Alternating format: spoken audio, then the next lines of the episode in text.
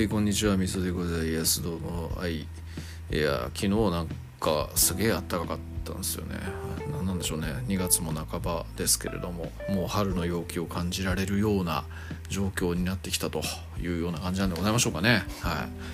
い。春といえば春秋時代ですよ。はい、春秋時代のね君主っつったらいっぱいいるわけなんですけれども、えーまあ、その前に、えー、清秋ですね。清秋。清秋時代について今日はちょっと話そうかなというような感じです。えー、まあ陰王朝が滅んで州という国ができましたとで州の武王という人がね州を建てたんですが州の武王という人はね、院を滅ぼした後にすぐに亡くなってしまって、まあ、その後を西王というね王様が継いだんですけれども、まあ、まだねあの継いだ時には非常に若い王様で、えー、まあこう諸侯の反乱みたいなものっていうのがね、えー、起こったわけですよ。はい。まあ、よくある話なんですよね。こういうねあの若い王が継いだ後に、えー、反乱が起こる。2代目のになった時に反乱が起こるとかねそういうのっていうのは、まあ、後々の時代とかでもよくある話でしてまあ漢のね五祖七国の乱だとかね、えー、秦の八王の乱だとかねまあ、他にもあったりもしますけれども、まあ、そんなんとかで、まあ、よくある話の、まあ、元祖みたいなねそういうところなのかなというところです。えーまあ、甘粛船と蔡粛度という人が反乱を起こしましたっていうような話をね前回しましたけど、まあ、これにもう一人ちょっと加わった人がいて、まあ、その3人の乱のことを三冠の乱というふうに言うらしいですね。で、まあ、その乱を鎮めたのが、まあ、昨日も言ったように太公望であり、えー、小鉱石であり周公丹であると。いうような感じだったんですけど、えー、まあ周公丹っていう人はねあのロという国の君主に報じられていたわけなんですけれども、まあ、その武王の弟として、まあ、最もこう力を持った人でそのロの君主でもありながらその州のねえー、大臣っていうところも兼務したみたいなそんなイメージになるのかなまあ多分当時はそんな厳密な役職区分みたいなのっていうのはなかったと思うんで、まあ、多分なんとなくだったと思うんですけれども、えー、まあ、その周公丹という人と小鉱石という人が、まあ、君主を兼ねながら周の国の大臣を務めて、まあ、西王を助けて、えー、2人で政治を行ったと。で、えー、その西王が亡くなった後に関して、えーまあ、西王が亡くなった亡くなるぐらいに周公丹も亡くなったのかな。で、えー、その後を継いだ皇后という人がいたんですけど、まあ、皇后という人もその西王に引き続きですね、あのそういう家臣の、えー、補佐をちゃんと受けて、えー、いい政治を行ったと。でその補佐を行った人っていうのはその先代に引き続きまだ生きていた小鉱石とあと、えー、周公丹の代わりに筆高校っていう人をね、えー、左右に置いてよく天下を治めたというふうに言われてるらしく、まあ、その時代のことを安定した時代、えー、まあ40年にわたってね刑罰というものを用いることがなかったというようなすごく安定した時代ということで成功の地というふうに言われるらしいですね。はい、でまあ小鉱石と周光炭に関しては先般ちょっと軽く喋りましたが、えー、この筆高校っていう人ねえー、この人は、えー、何なのっていう話なんですけど、まあ、この人もどうも、えーと、あれっぽいですねあの武王の弟の一人っぽいですね。はい、えー、武王の弟の一人っぽいです。あのー、本当か嘘か分かんないんですけどその武王のお父さんの文王っていう人ってあの方針変儀とかの話だと子供が100人ぐらいいたっていうふうに言われてるんですよね。でまあそれはさすがに嘘やろうという気もするんですがまあ言うてでもこう文王の血を引く、えー、人たちっていうのがこの2代3代下手後とかにめっちゃ出てくるんで、まあ、100人は言い過ぎにしても超子だくさんだったっていうことはまあ本当なんだろうなっていう、えー、そういう感じがしますよね。でまあ筆高校っていう人は、えー、まあ筆高ってちょっと字がなんか難しいんですけど、まあ、筆という国の君主だから筆高校というふうに言われてるらしいんですよ筆の国の君主の皇さん、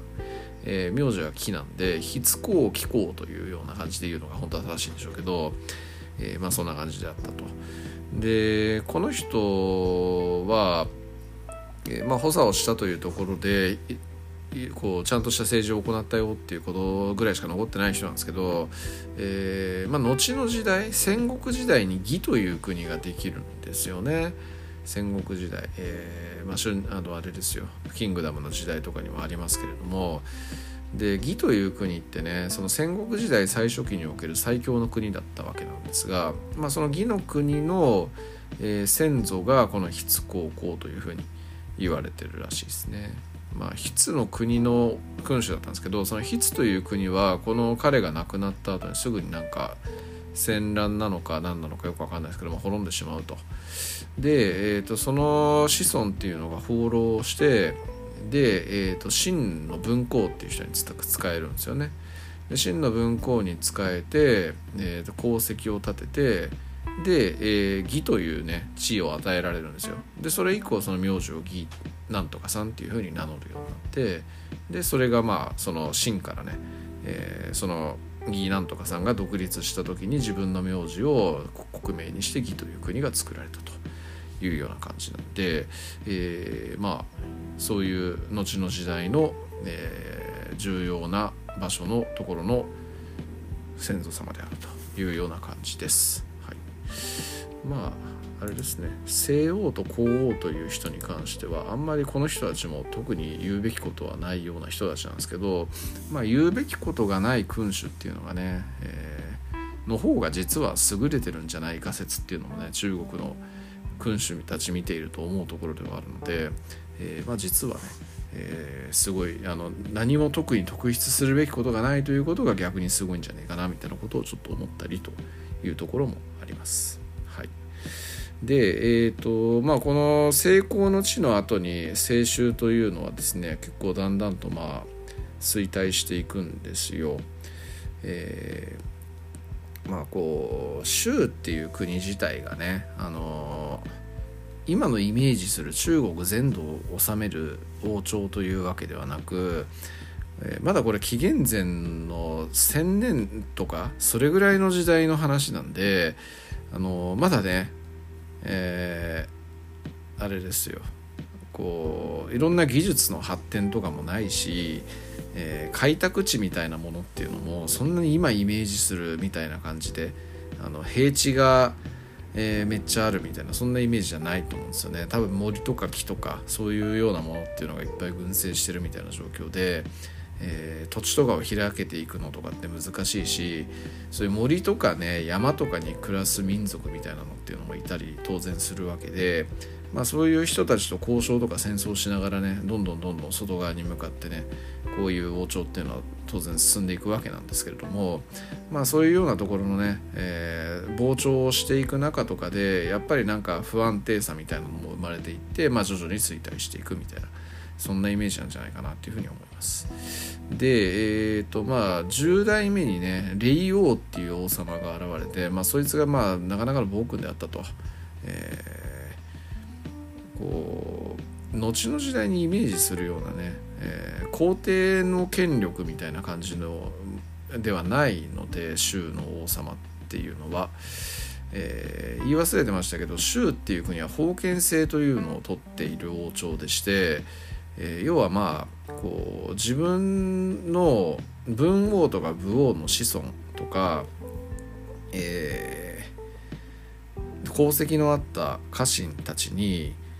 あの土地を与えるわけですよね。でその土地の自治権というのを与えるんだけれども、えー、ただその君たちは州の国の進化であることはあるよみたいないわゆるま江戸幕府とかねそういうのと同じようなイメージだと思うんですよね。でまあ江戸幕府はね紀元後1600年ぐらいからのあの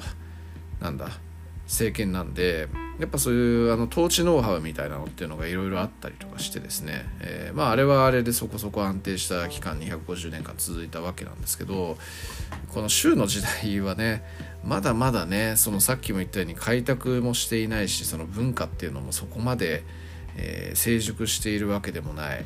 で中国のそういう文化最最盛期って多分春秋戦国時代だと思うのでその最盛期にまで至ってない状況だと多分その君主権っていうのもそんなに強くないし統治システムっていうのも全然荒々だったと思うんですよね。だから多分王権っていうのもそんなに強くないと。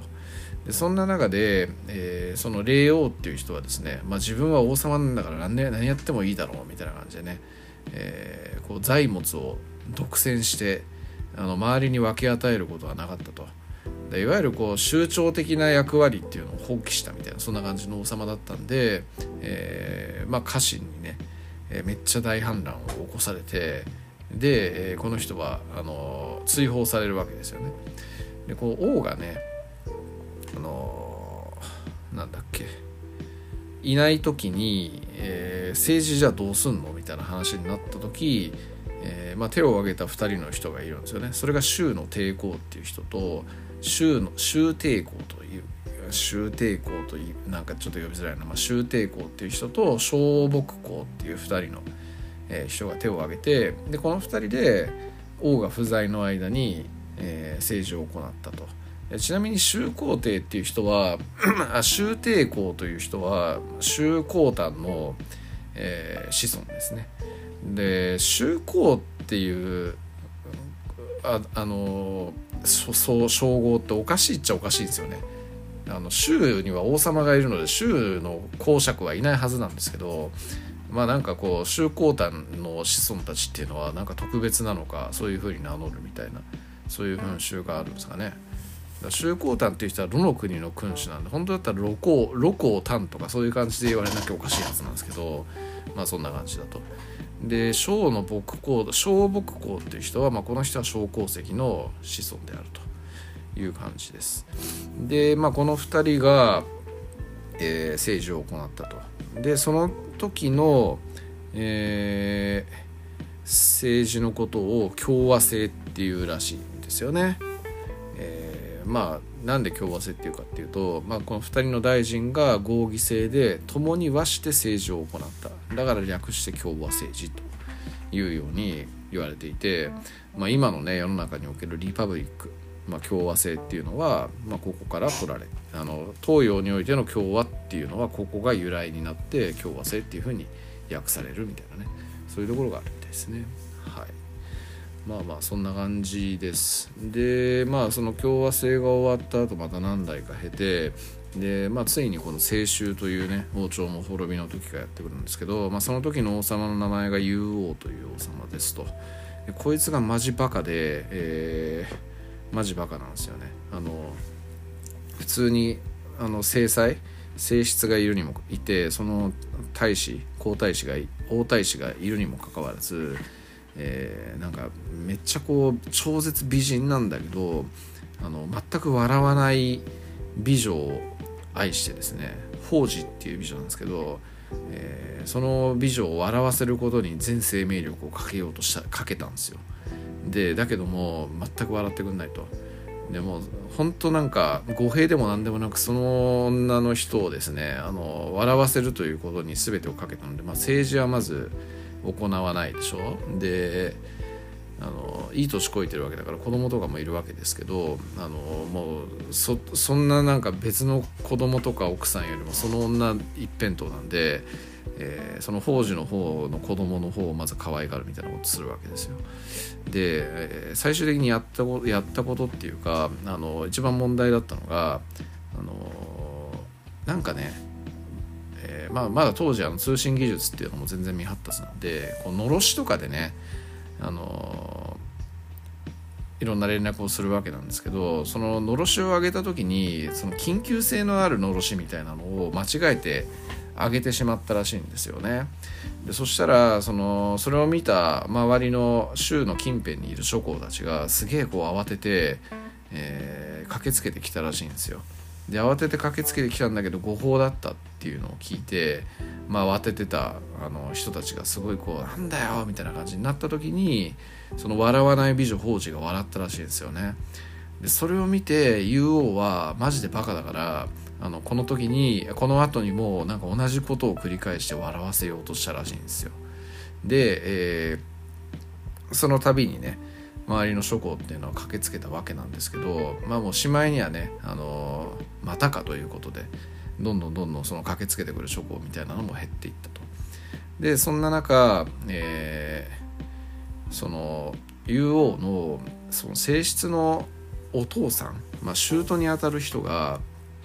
まあ、竜王をもうこんな状況で諌めまくってたんだけど全然こう言うこと聞かねえと。で、えー、自分のこう孫要はまあその正室の産んだ子供っていうのを、えー、大使から配送みたいなそういう動きも出てきてると。ふざけんじゃねえっていうことでこのあの舅が反乱を起こすんですよね。でその反乱を起こしてでこれガチでやばいっていうことでのろしを上げたんですけどまた嘘かっていうことで誰も駆けつけずに、えー、竜王もその宝珠という女性も含めて、えー、その周到の反乱によって殺されてしまうと。はいえー、というような話です。で、まあ、これをもってね、えー、清州という国、まあ、州という国は続くんですがこの時はまあ西の皇家っていうね場所に都があったんで清州というふうに言われてるんですが、まあ、この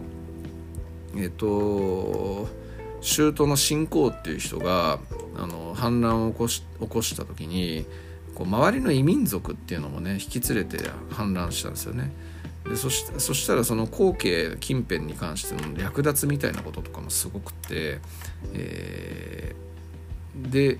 えー、っとまあもうその辺には住めないしその異民族たちっていうのが追ってくるっていうことで、まあ、東に遷都するんですよね。遷都というか逃げるみたいなそういう感じなんですけどでそその遷都して以降のことを東州というふうに東州時代というふうに呼ぶようになるそれ以前のことを清州時代というふうに呼んでいるというような感じになります。はいまあ、この竜王の逸話に関してはねマジでこう西洋における狼少年の逸話と全く一緒でですね、えー、どこここの東西どこにでも同じような話あんだなみたいなねそういうふうに思わせるような話でもありますよね。はい、でまあ信仰っていう人はね、えーまあ、この人自身もなんか西の異民族系の人の血を引いていたというような感じ、